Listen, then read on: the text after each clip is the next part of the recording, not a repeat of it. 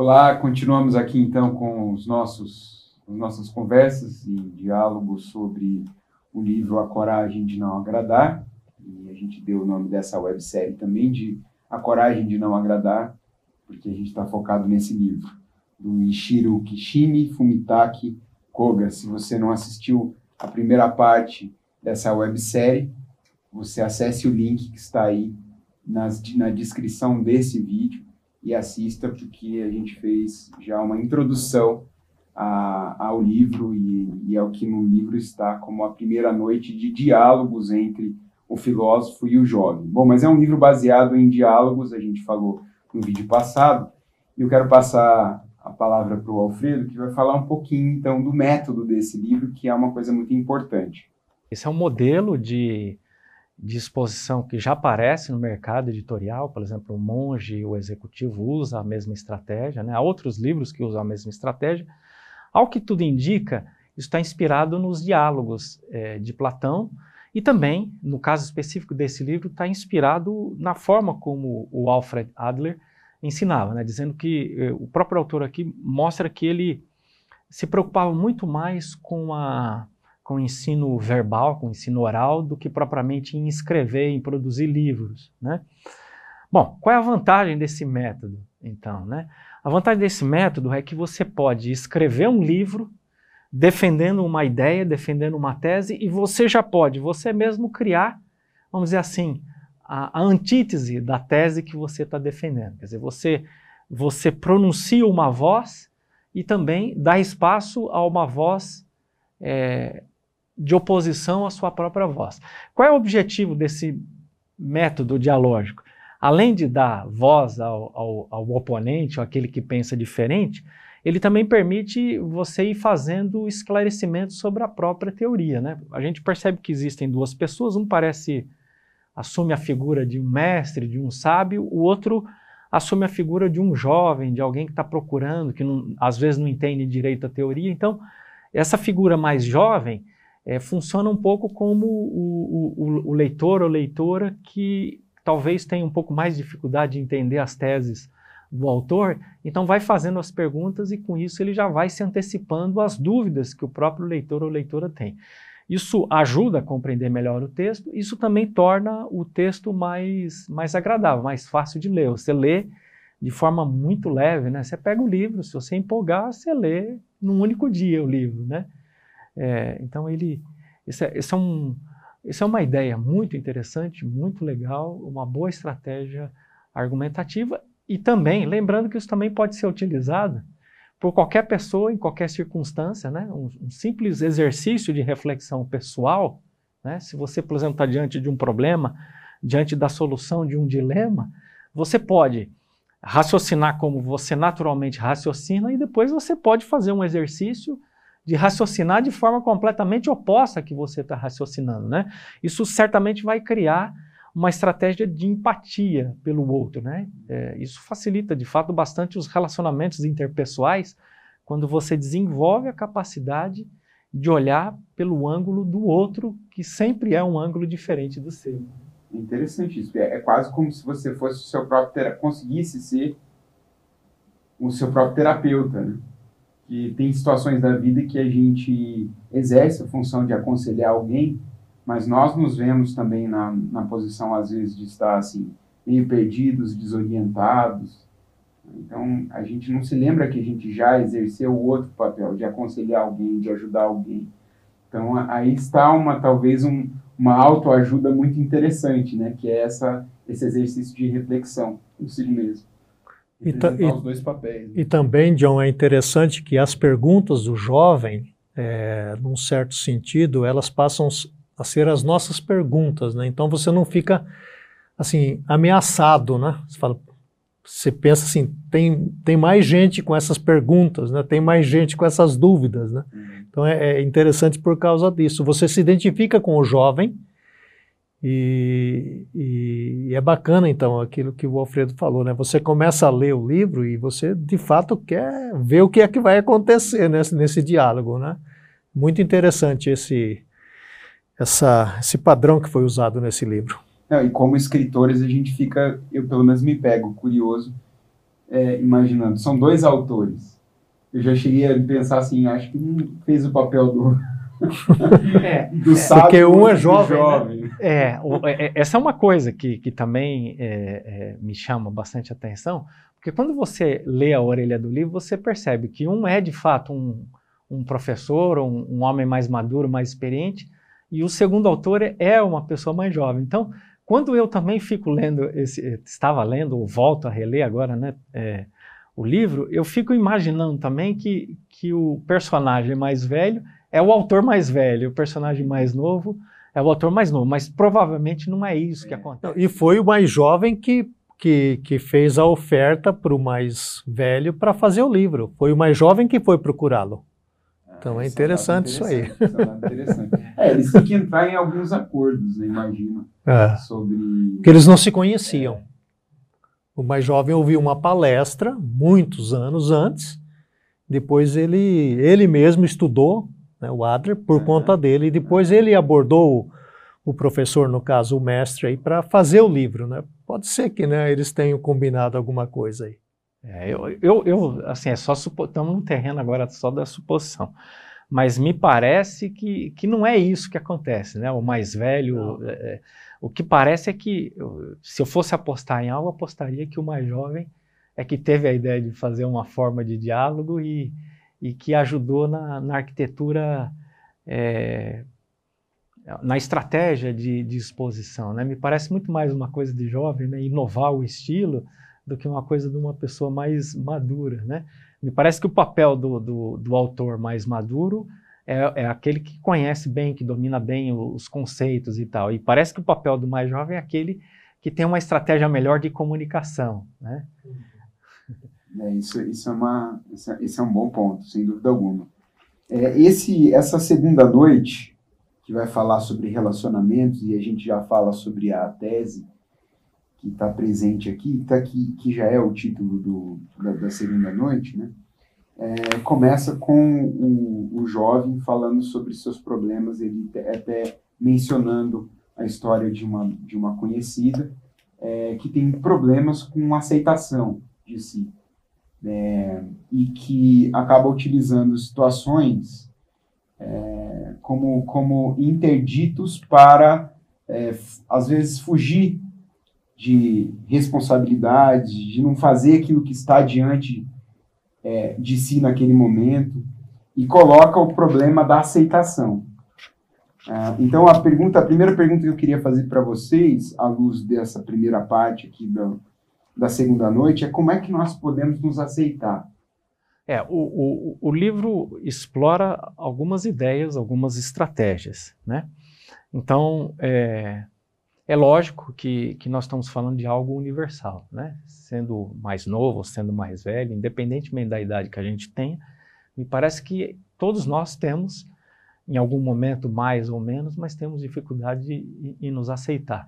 E parece que a, o, a principal fonte de dificuldade de autoaceitação tem a ver com o fato da gente ficar se comparando com as demais pessoas ao mesmo tempo. Né? Tava na prévia que estava conversando com, com o Antônio Carlos um pouco sobre isso. Né? É, a nossa própria natureza é uma natureza competitiva e nós vivemos numa sociedade capitalista cuja, é, cujo principal valor é a competição entre as pessoas. Né? Então, não é de se estranhar que as pessoas é, estejam em competição o tempo todo. Isso ainda pode ser agravado. Por exemplo, é, eu fui criado numa família é, é, que estimulava a competição entre os próprios membros da família. Né? Então, isso ainda pode ser agravado por algumas situações muito particulares.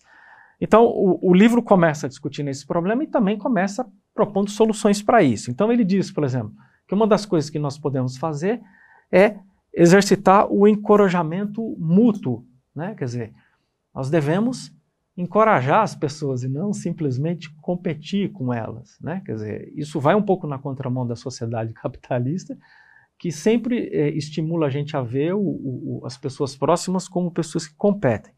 Mas também nós podemos olhar para dentro de nós e ver a utilidade dos defeitos, né? Ou, aquilo que a gente, via de regra, considera defeito ou desvantagem, pode se tornar uma vantagem. Então, há um exemplo muito legal aqui que aparece no livro, que é o, o personagem sábio que aparece no livro, que, que ele está conversando então com o jovem e ele diz: Ó, oh, você percebeu é, algo em relação à minha altura? O jovem diz: Ah, sim, eu percebi. Você é uma pessoa baixa, muito baixa, mais baixa do que a maior parte das pessoas, né?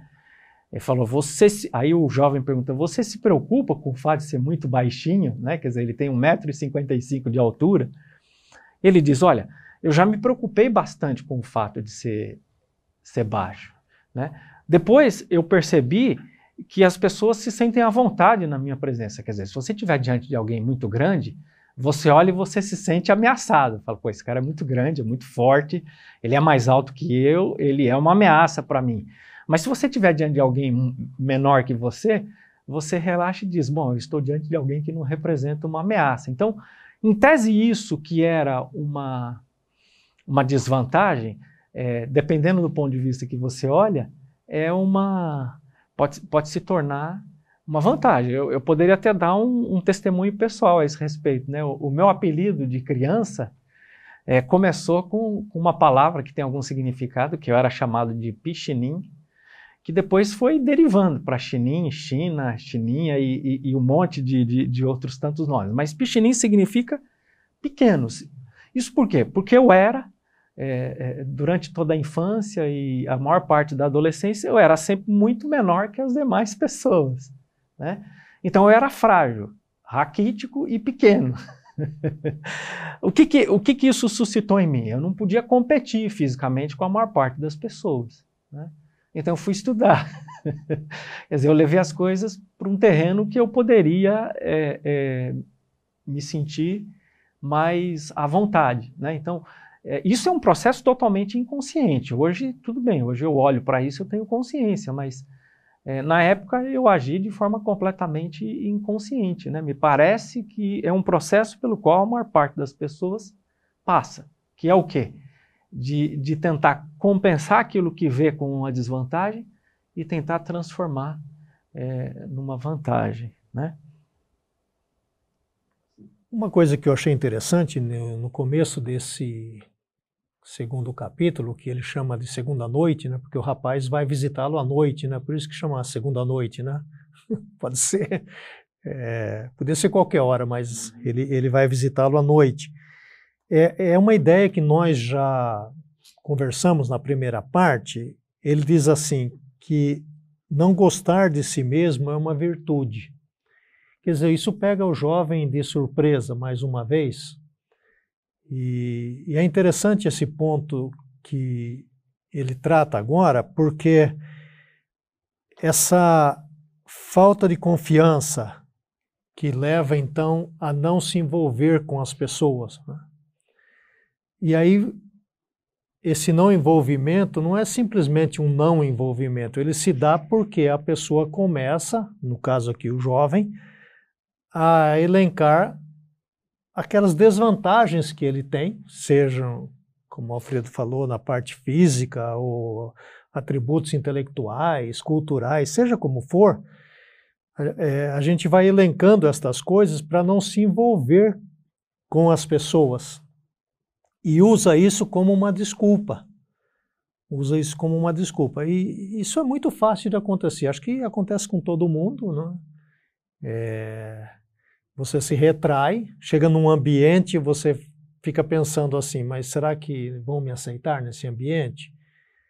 E se eu passar vexame? E se eu né, cometer uma gafe, der bola fora?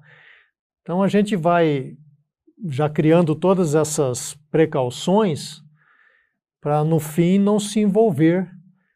E aí a gente usa como desculpa. Né? Não, eu não, não fui em tal lugar por causa disso, ou eu sabia que eu não seria aceito.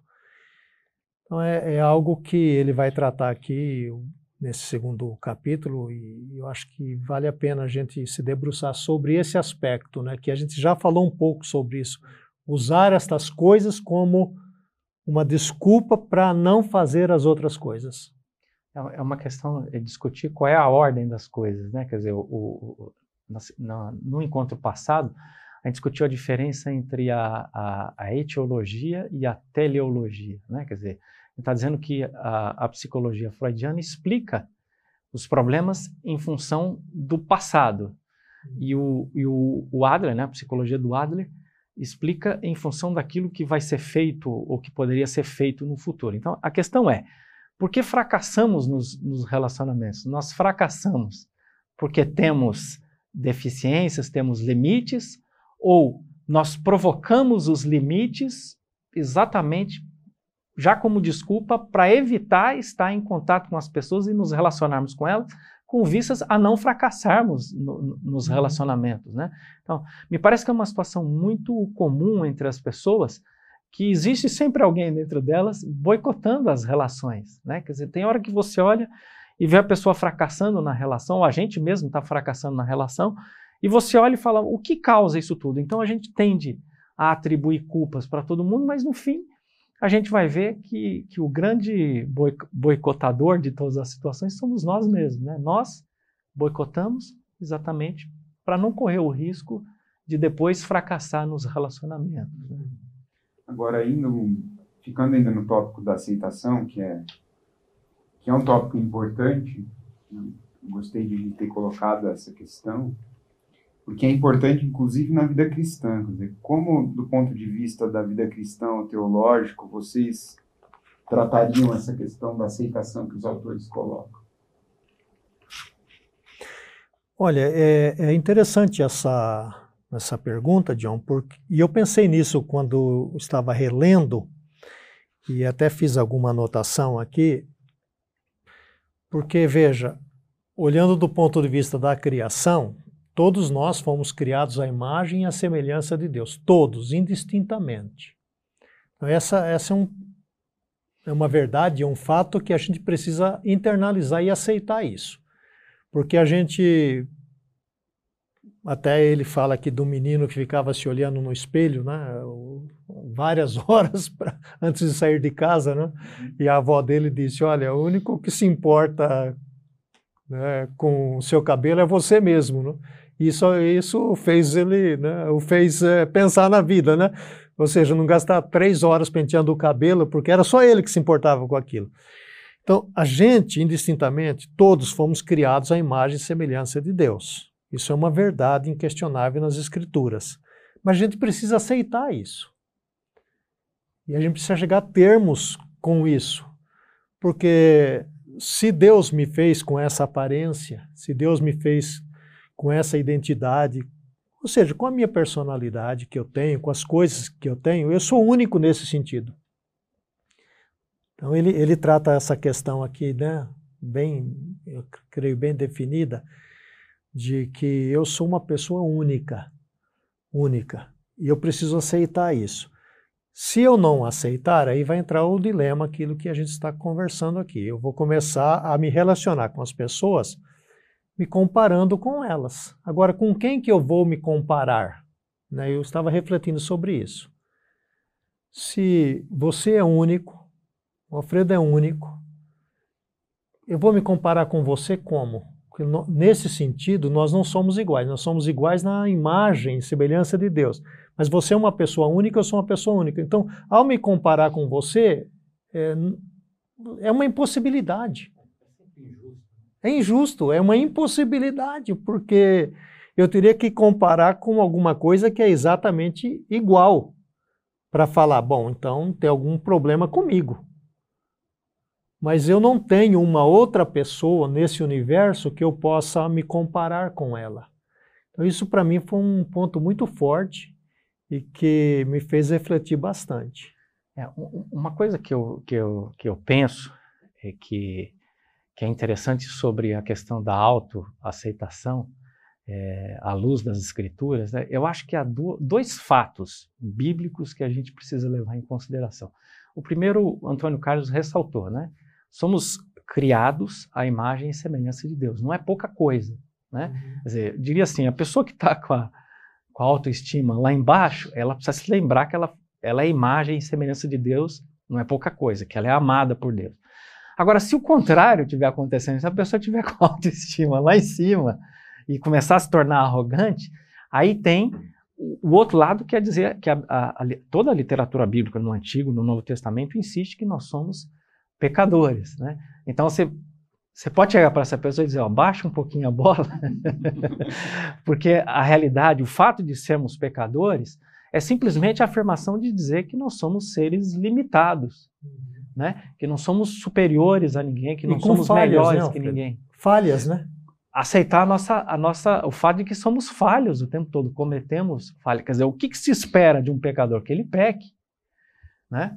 Então, existe uma dimensão de, de redenção que nos alcança agora, né? mas existe o, uma dimensão de redenção que não tem como eliminar agora, nessa vida, o fato de que somos pecadores. Então, a gente vai viver nessa tensão. Eu diria que a gente vai ter que fazer esse jogo. Né? Quando a autoestima vai muito para cima, a gente se lembra que é pecador. Quando ela vai muito para baixo, a gente se lembra que a gente é feito a imagem e semelhança de Deus e, e lembra que isso não, não, é pouca coisa, claro, lembrando também que existe uma, uma singular, singularidade em todo ser humano. Né?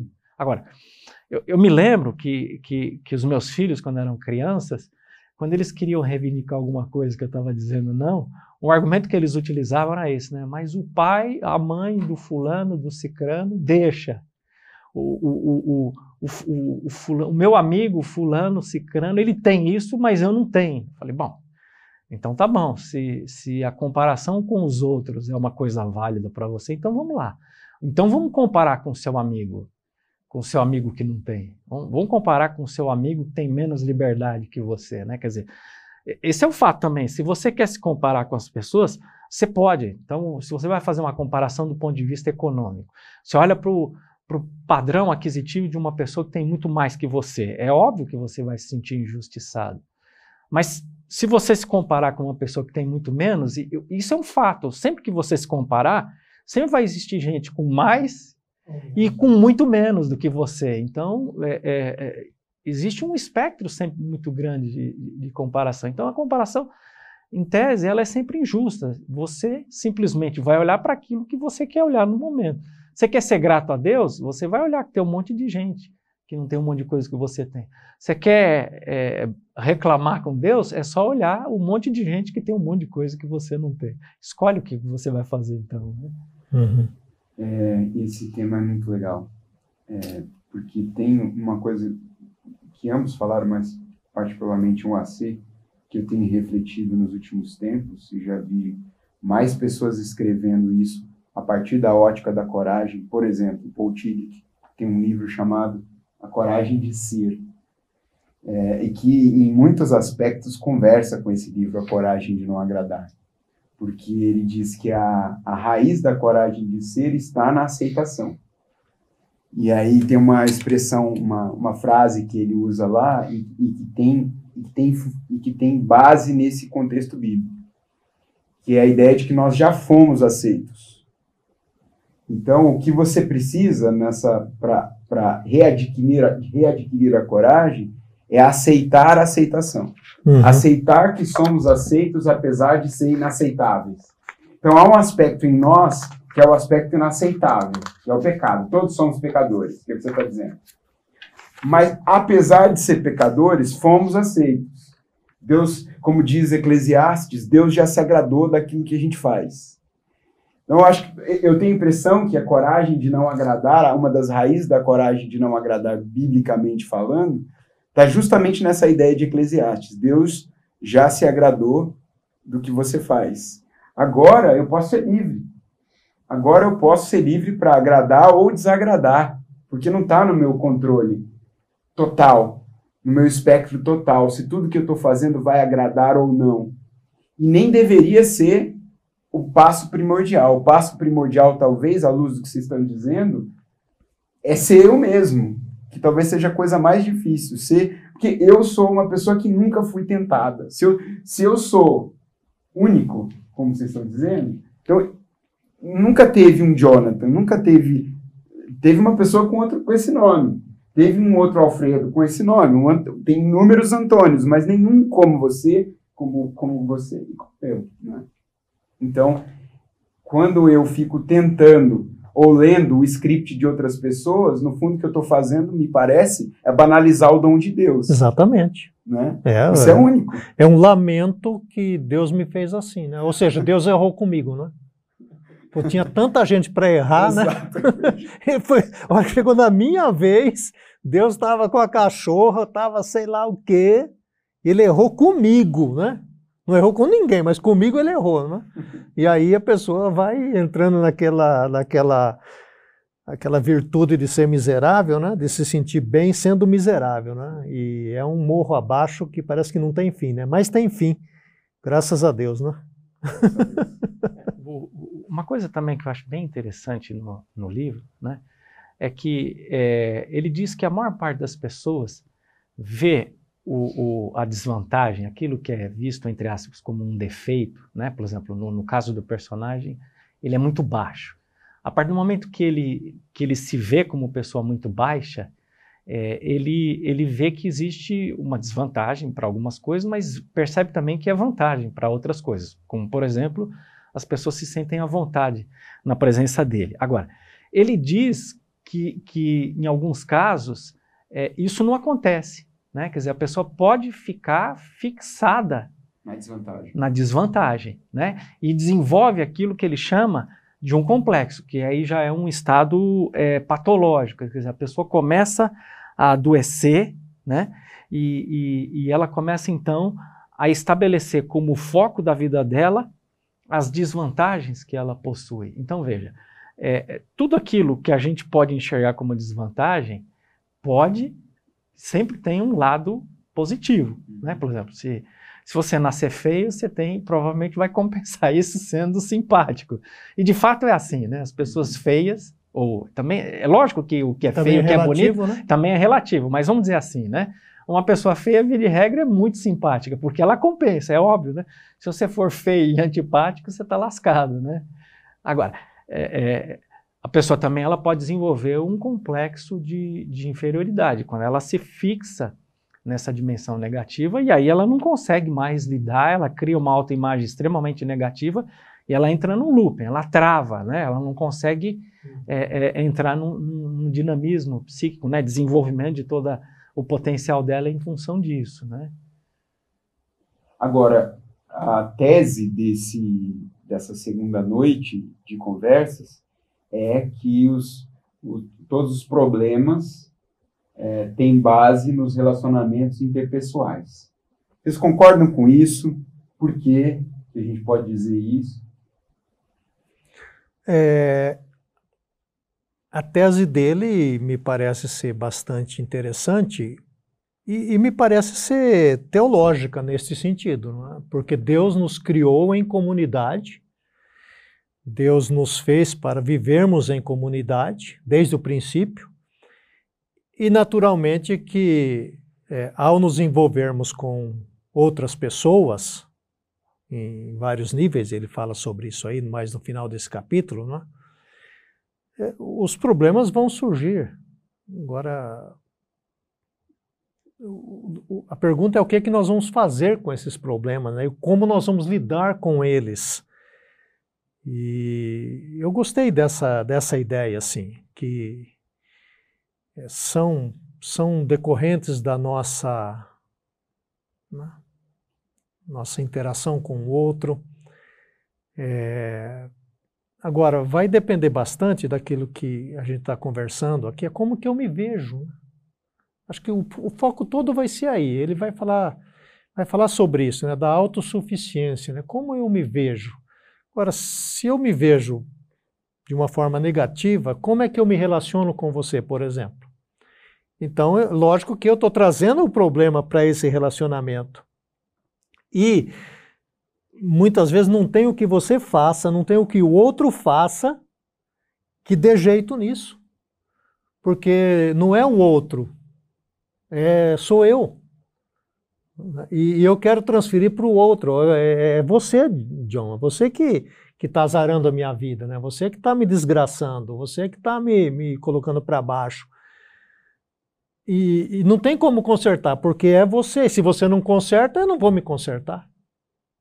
Mas a, a tese é o seguinte: eu tenho que olhar para a minha vida e como é que eu posso, a partir da agora, fazer novos planos, novas metas, e eu posso olhar e valorizar, né? Ele fala do valor aí, né? Que valor eu dou às coisas, né? Então talvez eu esteja me desvalorizando demais e eu não consigo então ter esses relacionamentos porque é uma impossibilidade. Não é você, não é ele, sou eu. É, o, o, há, muitas coisas que a gente pode dizer, por exemplo, a partir da literatura bíblica, para demonstrar que a tese dele é uma tese é, bastante interessante, bastante razoável, né? Uhum. A começar pela própria concepção de Deus, né? No âmbito do cristianismo, a concepção de Deus é que Deus é um triuno, tri, uma triunidade, é Deus triuno.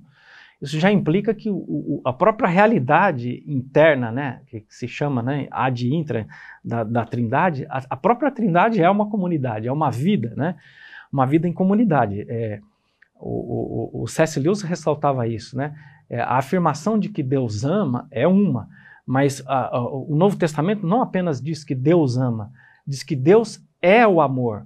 E como amor implica em relacionamento, o fato de, de, que Deus é amor significa que o próprio Deus já é internamente relacionamento. Né? Pai, o Filho e o Espírito Santo. Outra coisa que a gente pode dizer sobre isso é que o, o, o ser humano é desafiado a amar o outro como a si mesmo. Né? Eu acho que as pessoas refletem muito pouco sobre isso, mas, em tese, é, não pode existir amor para com o outro a não ser que exista amor próprio. Se você não, não se aceita, não se ama, é, é, é, você não tem parâmetro de amor. Se você não tem parâmetro de amor para consigo mesmo, você não vai ter parâmetro para amar é, o próximo. Né? Então, isso de fato é, cria uma dificuldade para essa pessoa se relacionar com, com as demais. Então, é lógico que tudo que a gente precisa é aprender a lidar com o outro. O, o problema que o próprio livro aponta é que, via de regra, as pessoas criam de forma inconsciente desculpas para não precisarem se relacionar e, não precisando se relacionar, elas não, não correm o risco de fracassar. Agora, é óbvio que você, como ser humano, é, à medida que você se relaciona com as pessoas, sempre existe um risco é óbvio, qualquer pessoa que está numa, num, num relacionamento vai, vai, vai se desentender com o outro, vai se comunicar de forma deficiente, vai compreender o outro de forma é, é, deficiente. Isso tudo vai gerar ruídos, vai gerar conflitos. Não existe relacionamento que não desemboque necessariamente em conflito. Por isso, e aí a gente tem que lembrar sempre, né? Por isso que também Talvez nenhum outro tema na literatura bíblica seja tão persistente como a questão do perdão. Né? Quer dizer, a não ser que você esteja é, dentro de uma relação onde você esteja disposto a pedir perdão, o que significa reconhecer no que é que você errou, e a não ser que você se relacione com pessoas que estejam dispostas a fazer o mesmo, é absolutamente impossível que você mantenha relacionamentos persistentes durante um bom tempo, porque todos nós vamos errar em algum momento.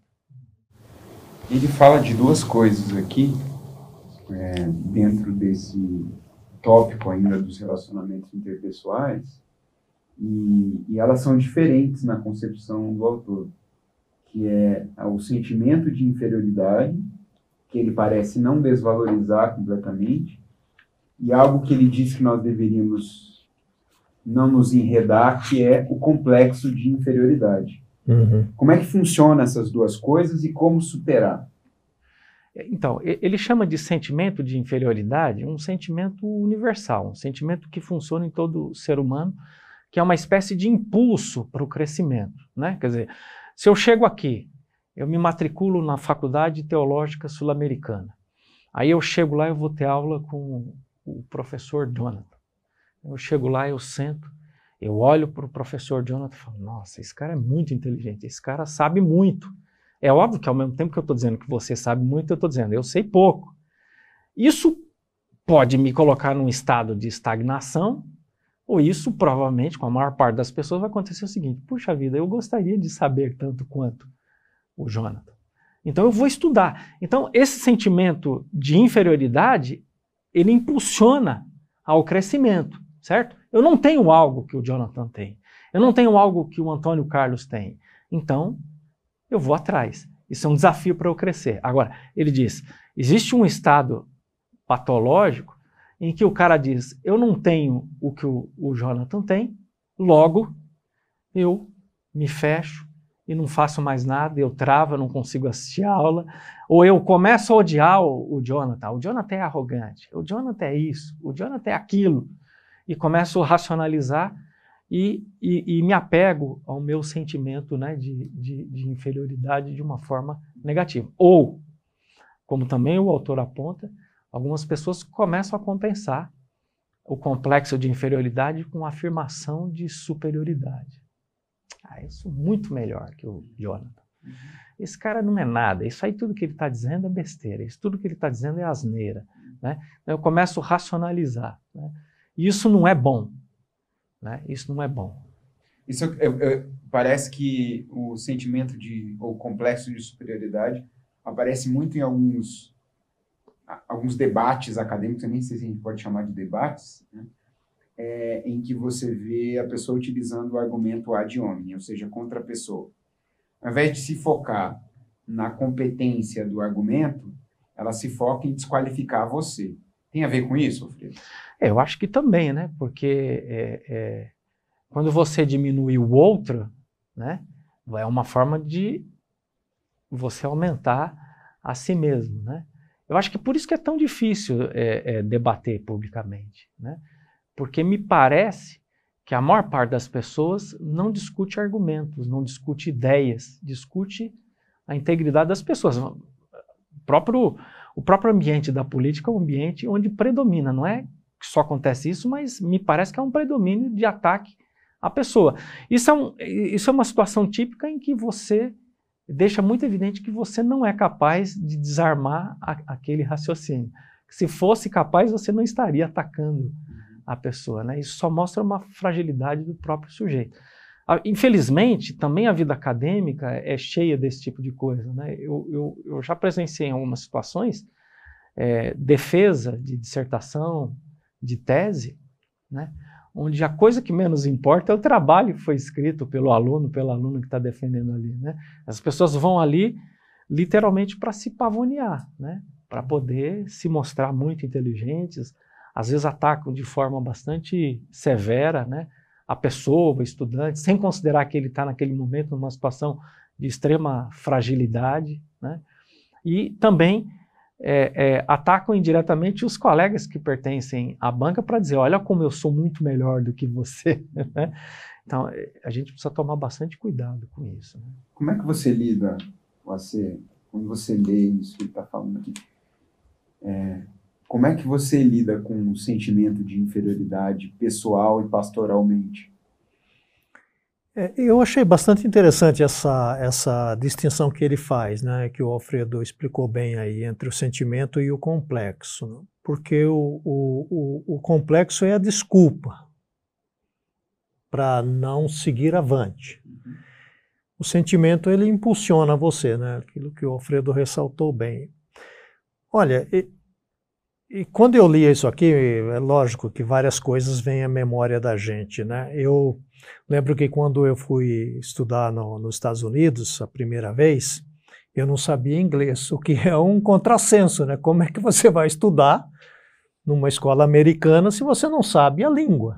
Mas brasileiro sabe como é, né? ele sempre acha que vai dar um jeito né, em todas as coisas. Então eu fui lá na aula, e, e era sobre teologia sistemática a aula. É lógico que tendo estudado teologia antes, você, uma palavra ou outra, você acaba sabendo o que o cara está falando lá. E eu olhava para aqueles americanos, lógico, né, todos entendendo o que o cara está falando, que é a mesma língua, e escrevendo igual uns doidos lá, e eu ficava lá no fim da sala, lá no, no último lá, é, fazendo de conta que eu estava escrevendo alguma coisa. Eu não estava escrevendo nada. E às vezes o professor falava uma palavra lá que eu sabia o que era, amor, né, love. Aí eu escrevia love, né? Eu virava a página, né, para os caras né, pensar, escutar o barulho que eu estava né, escrevendo bastante coisa. O que, que eu podia fazer ali? Desenvolver ali um complexo seguinte, puxa vida, eu sou um idiota mesmo, né? Estou aqui no meio dessa turma, esses caras estão escrevendo, sabem muito e tal. Mas eu pensei o seguinte: eu vou ter que vencer isso aqui, porque eu estou aqui, Eu não tenho outra solução, não tenho como voltar para o meu país. É, não adianta eu orar que não vou ter aqui um, um dom especial para aprender inglês em um dia. Então eu olhava ali algum que fosse um pouco mais simpático, ao final aula eu pegava o caderno do cara, pedia emprestado, ia na biblioteca, tirava xerox, e aí ia para casa, almoçava e pegava um dicionário e ia vendo palavra por palavra o que o cara havia escrito. Então na próxima aula eu não sabia o que o professor estava falando, mas eu sabia o que ele tinha ensinado na outra. Então foi passo a passo superando. Né? Não estou dizendo que ao final do curso eu já sabia inglês, mas eu aprendi muito fazendo esse exercício. Então foi é, algo que me marcou bastante e, e, que é possível a gente superar as dificuldades, é, porque Deus nos fez também. Acho que uma coisa que a gente precisa ressaltar é que Deus nos fez com essa capacidade de superação. É, quando a nova criação se instalou em nós, nós adquirimos também a capacidade, o Alfredo usou essa expressão na, na primeira parte, eu superei isso. Né? É, a segunda vez que eu fui, essa coisa de, de, ele fala aqui da autoestima, né? Eu sempre tive essa coisa de baixa estima na minha vida, sempre tive isso. É, eu ia em alguma reunião na, lá na, na, Califórnia, né? Eu já sabia um pouco do inglês por causa da primeira primeira parte que eu fui lá, né, da minha primeira estadia nos Estados Unidos. Mas eu não sabia assim super para chegar, falar, dar risada e ficar, sabe, andando assim para lá e para cá, né? Então eu chegava num ambiente, eu ficava observando e eu pensava assim, será que tem alguém aqui mais idiota do que eu, né? será que tem alguém aqui que sabe inglês menos do que eu? Então eu ficava tentando achar alguém, sabe? Aí eu vi alguém lá, assim, um cara do mexicano, sabe? Porque tem muito mexicano nos Estados Unidos, né? Eu falava, aquele camarada ali, meu, o inglês dele, porque eu conhecia os mexicanos, né? Aquele, o inglês daquele cara deve ser muito pior do que o meu. Então eu já me sentia um pouco mais confortável, sabe? Aí o cara ia falar alguma coisa, meu. Era a quarta geração de mexicano nos Estados Unidos. Aí falava, então tem que ser eu mesmo. Então, é, a gente cria tudo isso, né? Criava imagens assim, situações para me sentir um desgraçado, um miserável. Mas uma coisa que. Isso que estou falando, Deus dá uma, uma graça para a gente, a gente acaba vencendo e superando. E, e no final você olha para tudo aquilo e você fala assim: puxa vida, né? Passei por aqueles testes todos, né? Sobrevivi, né? E aprendi. Então, uma coisa que eu acho que talvez a gente vai conversar ainda é, é por que razão a gente passa por tantos desses testes né, e essas situações. Né? Porque a hora que eu estava lendo esse capítulo, eu estava pensando nisso. Porque agora eu posso, por exemplo, falar para alguém que está nessa mesma situação. Né? Eu não. Talvez eu não vou dar para o cara, e tem gente que nem gosta disso, você dá conselho, né? não vou dar para a pessoa caminho da roça, mas eu posso falar o seguinte: eu passei por uma experiência semelhante a essa né, e aconteceu isso comigo. Eu não sei se vai acontecer isso com você, mas comigo aconteceu isso, isso, isso. Eu posso dar pelo menos um alento para essa pessoa. É, é, interessante que uma ideia que, que, que o livro desenvolve, que, que, tem bastante a ver com o que o Antônio Carlos está falando, é a questão da subjetividade da inferioridade. Quer dizer, a inferioridade não é um fenômeno objetivo, não é um fato. A inferioridade é algo que eu crio, que eu crio à medida que eu fico me comparando com os demais. Né? Quer dizer, se, se você sai do seu país e vai para um outro país, e se você chega lá e você não, não, não tem um bom domínio do idioma, é óbvio que se você se compara com o norte-americano, você sempre vai ser inferior.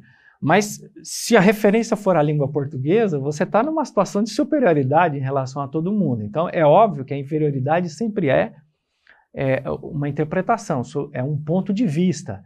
A gente tem que lembrar isso. Ela não, não é um fenômeno objetivo.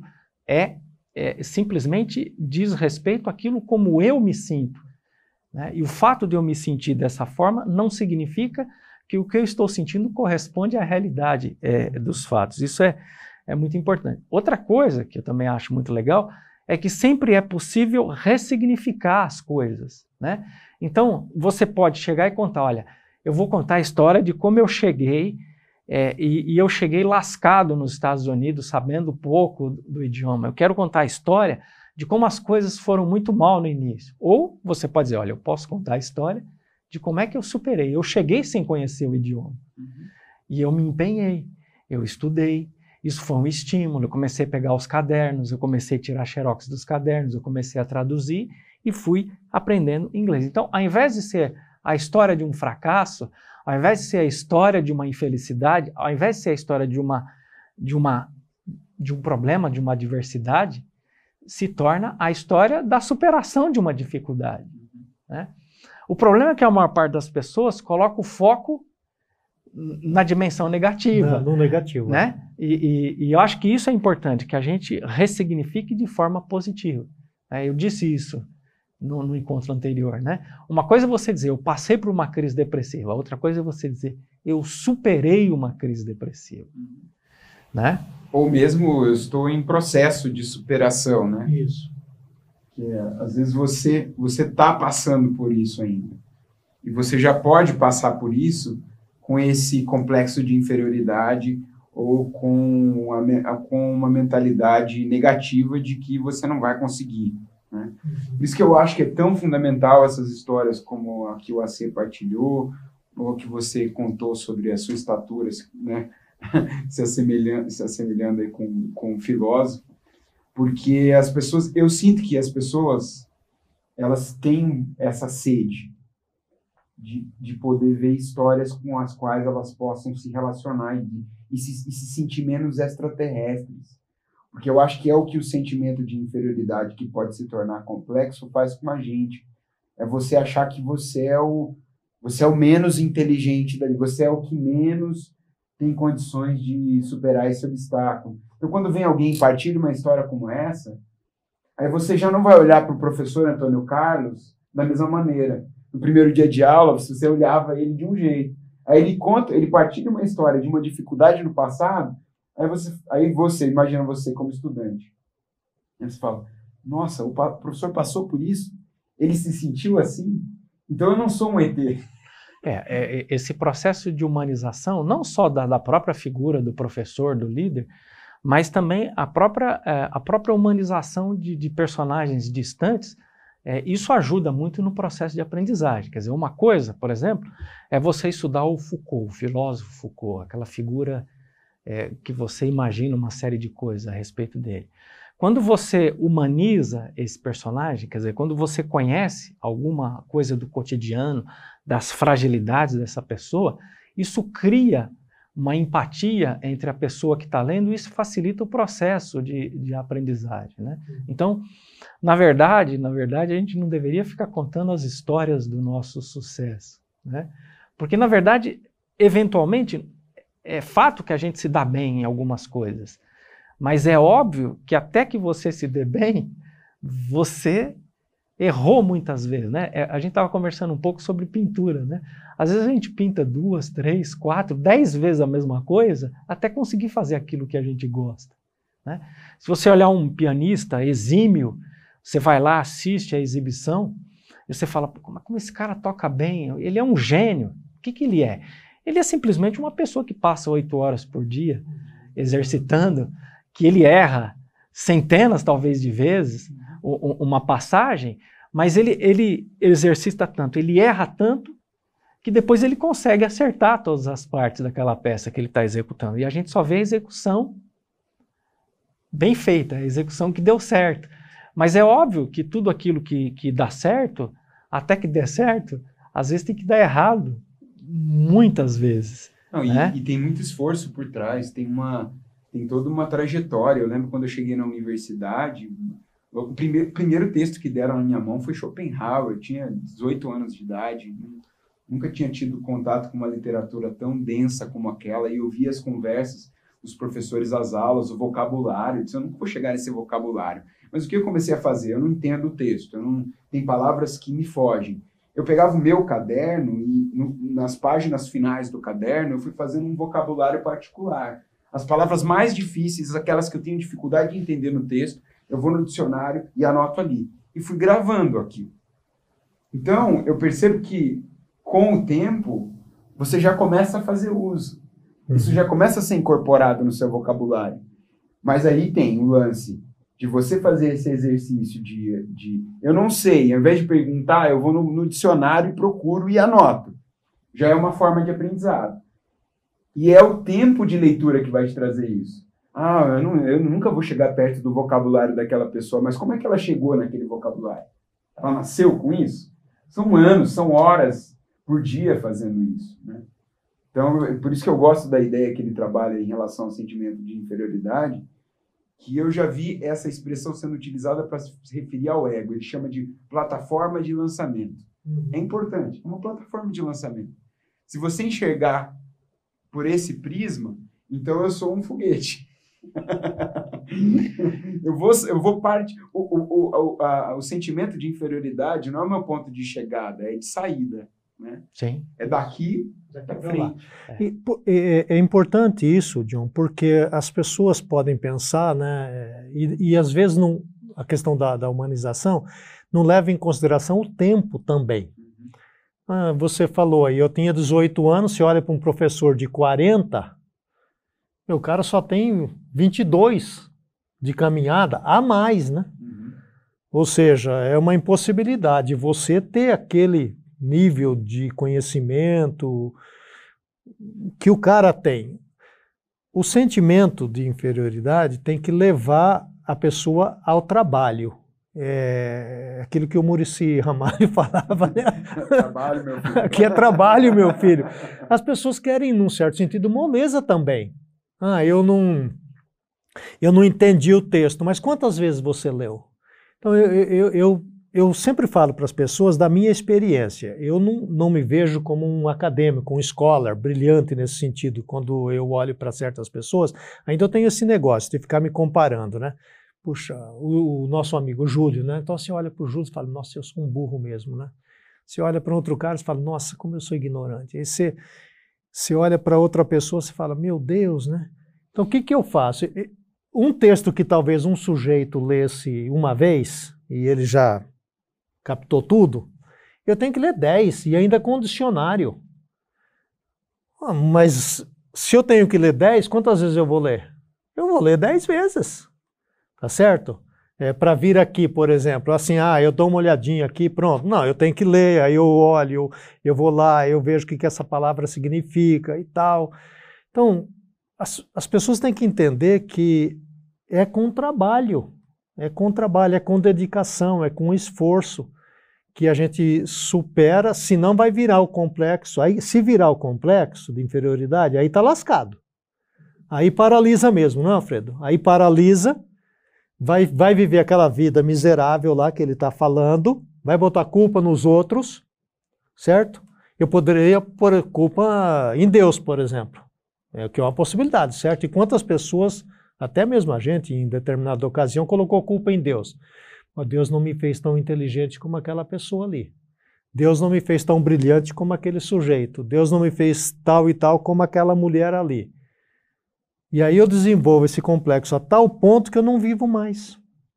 Aí fica em casa, alguém liga para, ah, vamos sair, não, não quero não, aí fica, sabe, naquele chororô, naquele mimimi miserável, até que a pessoa fala, tá bom, não vou sair não, vou aí ficar com você aí. Fica os dois lá no sofá, né, se sentindo miseráveis. Então, o ponto é, não desenvolva esse sentimento de inferioridade para um complexo de inferioridade, porque aí, aí fica complicado. Você tem mais alguma ferramenta aí para superação do, do, complexo de inferioridade? É, então, o, o, ele explica, quando a coisa vira um complexo, ele, ele diz, ó, tem, tem dois caminhos. Primeiro, a pessoa fica compensando com superioridade. Né? Quer dizer, a pessoa, é horrível, se, né? a pessoa se acha inferior e porque ela se acha inferior, ela fica o tempo todo tentando convencer os outros de que ela é superior. Né?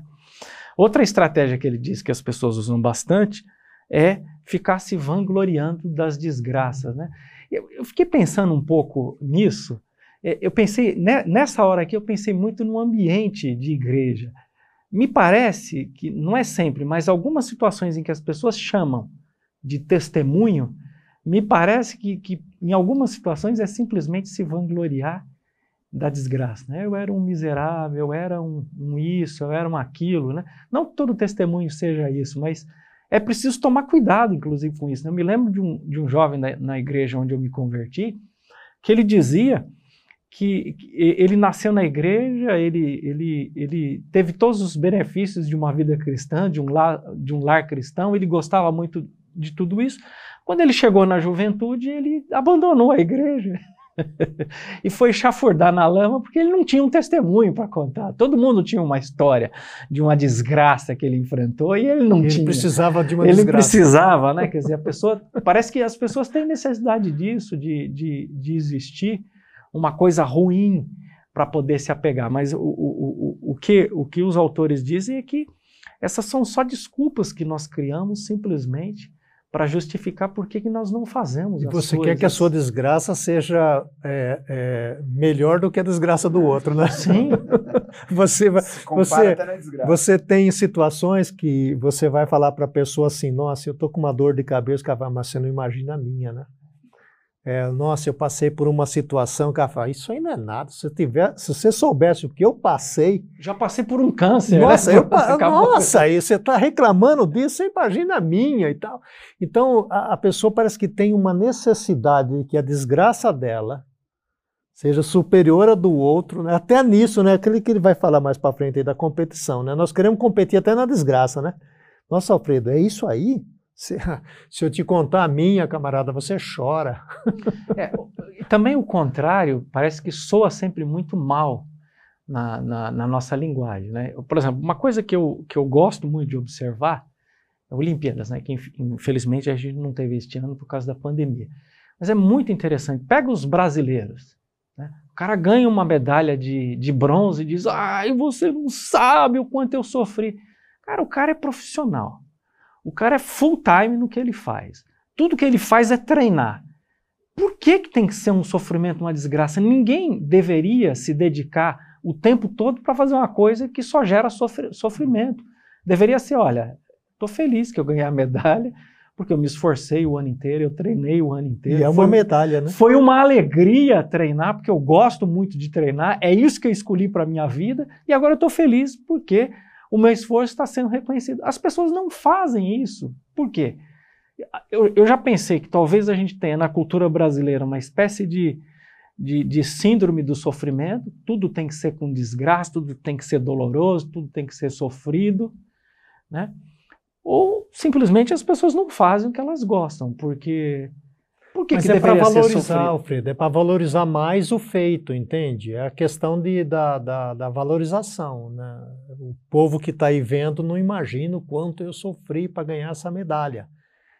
Mas, como você está dizendo, aquilo é o trabalho da pessoa, e se ela não tem prazer naquilo, é, né? mas é, é, ela tem, eu imagino que tenha, mas quando ganha, talvez até assim, puxa, mas você ganhou só uma de bronze, né? Porque tem essa cultura brasileira, que se você chegou, não ganhou, né? Já não vale nada, não é isso, não? Tipo o Rubinho Barrichello. É, né? tem que. É. Ele foi, ele, foi, ele foi um grande corredor. Sim. Ele foi um grande corredor. Mas na nossa cultura é Quem, utilizado por, é, exato, até hoje, né? Quem é. entende de corrida e os, as pessoas que eram é, entendidas de corrida diz que não tinha cara melhor para preparar um carro do que ele.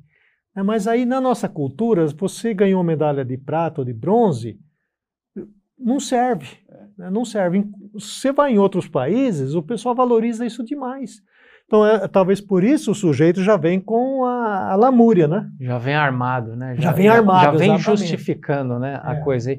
E não é necessário, né? Você pensa, imagina, por exemplo, um jogador de futebol desse de alto nível que ganham, às vezes, milhões mensalmente, né? Eu não aguento ouvir o cara dizer: olha, vocês não sabem o que ele passa. Cara, o, o, uma pessoa que joga futebol, que é uma coisa muito legal, né? Quem joga futebol gosta de jogar futebol, via de regra. Imagina se você faz uma coisa que você gosta e você ganha um salário de alguns milhões por mês. Como é que uma pessoa dessa pode ser infeliz? Né? Ela só é infeliz, primeiro, se ela estiver se comparando com alguém. Segundo, se ela não for capaz de reconhecer o quanto a vida dela é boa. Né? Agora, aí sim as pessoas brincam, né? Falou, olha, dificuldade é quem ganha salário mínimo, quem mora na favela. Né? Pega o ônibus às 5 é, da manhã. Né? Isso sim é dificuldade. Né? Isso sim as pessoas têm que olhar e dizer, olha, é, você não sabe o, o que eu enfrento. Né?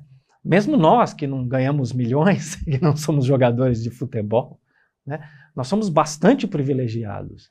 Né? Eu, pelo menos, eu me sinto privilegiado, no sentido de que eu faço uma coisa que eu gosto muito, que é dar aula, e ganho um salário razoável. Né?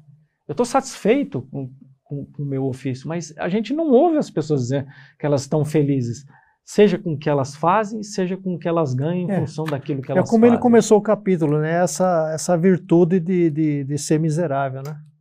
Parece que a gente vê uma virtude nisso. Né?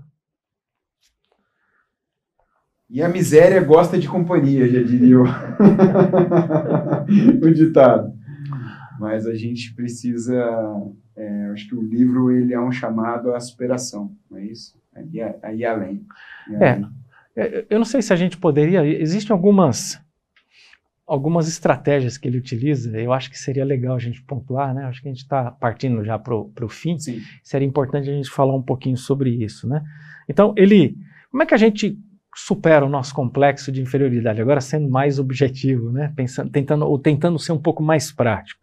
Primeiro, parar de competir, parar de ficar com, se comparando com as demais pessoas, né? Porque isso é um fato. Por mais difícil ou adversa que seja a sua situação, sempre vai ter alguém muito melhor que você e sempre vai ter algum, alguém muito pior. Uhum. Então, se o outro é um parâmetro para você, você pode eventualmente se comparar com quem está numa situação pior. Né?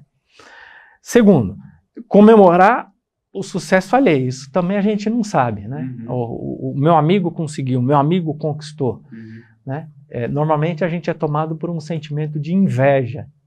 Né? E raiva, né? E de raiva. Por que não eu? Por que eu não consegui? Por que eu não sou assim? Né? Eu falei isso recentemente no sermão, Alfredo, que eu vi um, um, um camarada que eu gosto de ouvir no podcast e ele dizia que a gente precisa fazer isso quase como que ter esta, esta consciência quase como um mantra e fazer isso regularmente.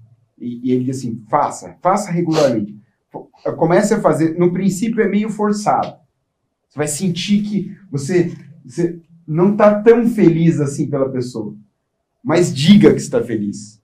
Depois de um tempo, você vai, você vai começar a se sentir realmente feliz e você vai perceber que você está liberto ou se libertando daquele sentimento de, de raiva, de, é, e, de inferioridade, de inveja em relação e, e parece outro. que essa é a, esse seria o sentimento natural se você deixa de ver o outro como um adversário, né?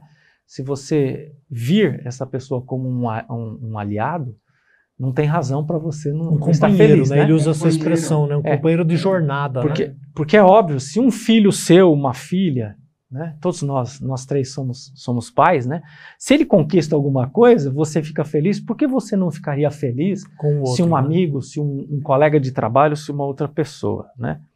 Ele diz também que uma outra ferramenta que a gente pode usar é exercitar a comunicação, a comunicação lógica, né? Para poder, usando lógica, argumento lógico, a comunicação empática, para poder é, é, estar em contato com o outro, dizer, ó, isso aqui não me agrada, isso aqui não é legal, eu me sinto mal em relação a isso, né? E por fim, é, é ele não usa a terminologia bíblica, mas é, ele está dizendo que a gente precisa exercitar aquilo que a sabedoria bíblica diz para a gente no Antigo e no Novo Testamento, que é admitir os erros, né? Admitir os erros significa pedir desculpa, pedir perdão, né? É, é, é, simplesmente usar a ferramenta que Deus nos deu para nossa, para o fato de nós sermos falhos. Né? Pessoas falhas erram e pessoas que erram reconhecem o erro. E pessoas que reconhecem o erro pedem perdão. Olha, aqui eu fiz uma coisa errada, aqui eu pisei na bola, aqui eu fiz uma coisa que eu não queria ter feito. Né? Aqui eu competi, eu não precisava ter competido. Aqui eu senti inveja, eu não devia ter sentido inveja. Aqui eu fui injusto, eu não deveria ter sido injusto. Aqui eu não consegui me expressar da melhor forma possível. E por aí vai. Né? Agora, esse tema da não competição, ele é, ele é, ele é muito interessante porque É, a gente faz isso quase que instintivamente, né? a gente não percebe e já está fazendo. Então, você, ser, por exemplo, como é que você é, faz para não competir? Que estratégias você adota internamente para não entrar numa competição com as outras pessoas? Olha, ele fala um pouco antes, e eu acho que faz parte disso que vocês estão falando aqui, que são duas coisas importantes para nós, e depois eu, respondo sua pergunta com uma ilustração. É a autossuficiência. Então, é, que mecanismos a gente usa para não entrar em, no complexo lá de inferioridade ou não caminhar para aquela coisa da superioridade, da, da soberba, porque é horrível, né? Você está num ambiente e o cara fica se gabando né, do que ele fez, né? É um negócio, a gente se sente mal, né? Eu, pelo menos, me sinto muito mal com isso. Então, a autossuficiência é, na definição dele, eu tenho capacidade. Todos nós temos capacidade, tá certo? E de superar. Acho que a palavra que fica aí é superar. Ah, não entendi esse texto. Leia dez vezes. Não consegui fazer é, essa, essa costura. Vai tentando que uma hora você consegue. E viver em harmonia com a sociedade. E eu, quando li isso, lembrei muito da palavra shalom, que é o, desejo de Deus para nós. É harmonizar a nossa vida com Deus, harmonizar nossa vida interiormente e aí eu tenho condições de viver em harmonia com, com o outro. Tá certo? Agora, para mim, é, acho que até essa coisa do sentimento de inferioridade é, me ajudou nesse sentido de, de não competição. Porque sabendo que eu não poderia fazer sozinho, eu sempre me cerquei de gente né, na igreja, aqui na escola. Então, quando alguém fala assim, ah, você é o fundador da escola, eu não sou. Né, eu até nem gosto que falem isso. Eu tenho vergonha até quando eu estou num ambiente e alguém me apresenta assim.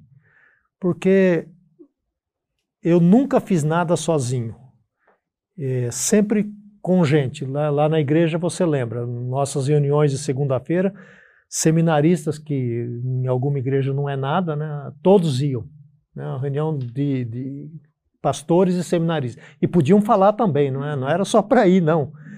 É, era uma festa, né? Bolo, Coca-Cola. Aqui na escola a mesma coisa. É, e então o que ele fala aqui, eu acho que esse é o segredo, é ver o outro, ver o outro como companheiro de jornada, companheira de jornada. Não é alguém que está ali para me puxar o tapete. Porque é horrível, por exemplo, na igreja, né, tem pastor, vamos dizer, o pastor titular e os pastores, né? Você trabalhar, por exemplo, achando que alguém vai me puxar o tapete. Né? Então eu, eu, eu criei alguns mecanismos, sabe? Eu olhava para a turma nossa lá da igreja e eu pensava assim: aqui todo mundo gosta de mim e ninguém nunca vai puxar meu tapete. Então eu não me preocupava. Com os membros da igreja, se tiver algum pastor vendo a gente, com os membros da igreja funcionava de outra forma. Bom, se ca... eu sou pastor dessa igreja, se aqui tem 100 pessoas, 150, 200, elas vêm aqui todo domingo, é porque elas gostam de mim. Então eu olhava para todo mundo o seguinte: todo mundo aqui gosta de mim. certo? Independente se gosta mesmo. Não. E quem não gostasse, estava lascado, porque é. eu ia tratar como se gostasse. Então, ó, todo mundo aqui me ama. Então eu abraçava, beijava, dava a mão, passava a mão no cabelo. Vai que algum me detestasse, aí estava lascado, porque, né? Então eu funcionava assim, sabe? Não, ah, puxa, tem gente aqui que está querendo me pegar, tem gente aqui querendo me passar o tapete. Não, olhar para aquelas pessoas que Deus colocou no seu caminho, que caminham com você, são parceiros de jornada. Porque a, a superioridade, a competição, que ele vai falar, é, é você. Ele não está falando para você não andar, não é isso. O pessoal não, não pode entender isso, certo? Ele está falando para você caminhar, para você alcançar alvos. A gente falou isso da outra vez. Para você é, dar passos em direção a metas, mas não é dar passos tirando o outro da sua frente, é dando pancada no outro e passando o outro para trás, ou passando a perna no outro, não é isso. E nem também olhando para trás, falando, não, já aquele cara está vindo numa velocidade, eu vou colocar uns pregos aqui para ele furar o pé dele e ele aí vai ter que parar a jornada dele. Né? Não é isso. Nem olhar para frente tentando tirar todo mundo da sua frente aí na pancada e nem olhar para trás e vendo os que estão vindo e também fazer alguma coisa para impedi-los, né? Não, é caminhar com tranquilidade e o que está na sua frente abre o caminho para você, olha, nessa, olha desse jeito. O que está atrás ajuda você a caminhar também. É, isso, eu acredito que isso aí sempre foi, para mim, foi uma coisa muito bacana. Tem uma canção do, do Ben Rector, e eu quero terminar com essa citação, que o que você acabou de dizer me lembra, que ele diz assim, It took love to finally see the pointy fingers back at me, a silent mouth, a broken heart, a sword retired. É, foi o amor que me fez perceber é, que os dedos apontados para mim, e aí ele se vê como uma, uma boca silente, uh, um coração partido e uma espada, uma espada retirada ou aposentada. Então, o que é legal que esse texto me remete a essa, essa, essa passagem do Ben Rector, que, que tem me acompanhado nos últimos anos, como estratégia mesmo de não competir. Porque se você vê alguém competindo ou te chamando para uma competição que não é saudável, você tem a, você tem a escolha de não participar. Né, de não participar. E eu acho que é um convite que esses autores nos fazem e que eu acho muito saudável. Obrigado por você nos acompanhar até aqui. Se nos acompanhou até aqui, nos acompanhe um pouco mais até ali. Na semana, na semana que vem, nós vamos continuar com essa série, com a parte 3 dela. Até mais.